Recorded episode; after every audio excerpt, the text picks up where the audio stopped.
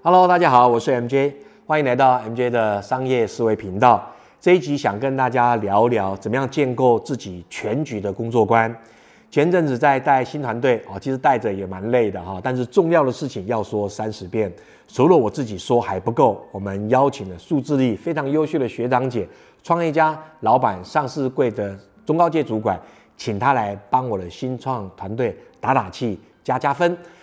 让他们啊分享在职场或创业过程中遇到困难挑战怎么跨越过去，中间做了什么努力，然后过程中怎么样找到新的出路、新的商机、新的领域，在你自己领域成为啊一个霸主或者一个蛮有成就的啊公司。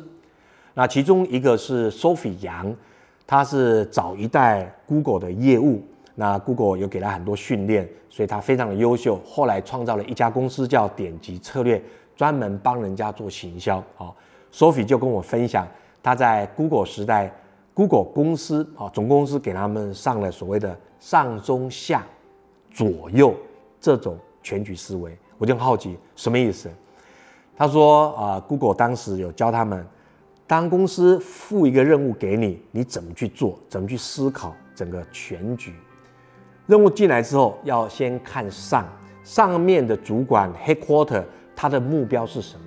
他期待我们这个啊负责窗口能够知道公司的目标是什么，因为公司目标对你才不会走错方向，多绕了很多弯路。哎，我听得很有道理。再来下下呢，就代表客户或者通路，你有什么通路，有什么客户，他要什么，需要什么，你怎么样把这些东西丢给他？交给他，那对他有没有帮助？能不能解决他的问题、他的痛点？嗯，听起来很有很棒哈。左呢，上下左右，左呢，看看你左边的什么供应商或者协同的部门能不能帮上你什么资源，创造一加一大于二的这种啊优势。右呢，再看看还有什么其他的啊资源可以一起丢进来，这叫上下左右。中就是你自己。那你有这样的全局观，你接下来就看看你自己能够做些什么事，整合上下左右的资源，推出一个完美的 solution 给客户。那我觉得这个是非常简单的口诀：上下左右中间。那因为你有这样概念呢，以后你做任何事情，接到任务就不会急急忙忙，像拼命三郎乱做一通，做了三三个月、四个月才发现方向不对，那不就浪费时间了吗？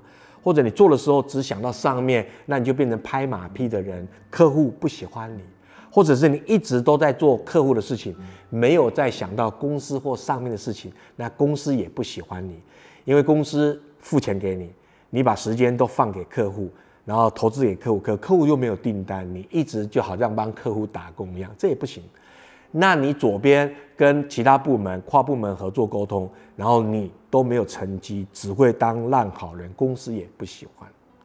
右边我们把它改成叫供应商，如果你只跟供应商合作，又没有其他哦创造一些价值，那也是白搭一场。因为我们在职场上就是要在有限的时间、有限的资源交付出成果。啊，这创业很有趣，或者是工作很有趣，在这里。中间你站在之中间的位置，上下左右怎么连接？好，这样子就变一个全局观，whole picture。那因为你有这样概念，所以你的啊认知就更好。这就是国外说的，不能只想到单一方，这个叫 stakeholder，就是利益哦共同人啊。所以这是跟大家分享，希望这样的观念对您的工作专案能带来更棒、更完整的全局观。我们下回见了。拜拜。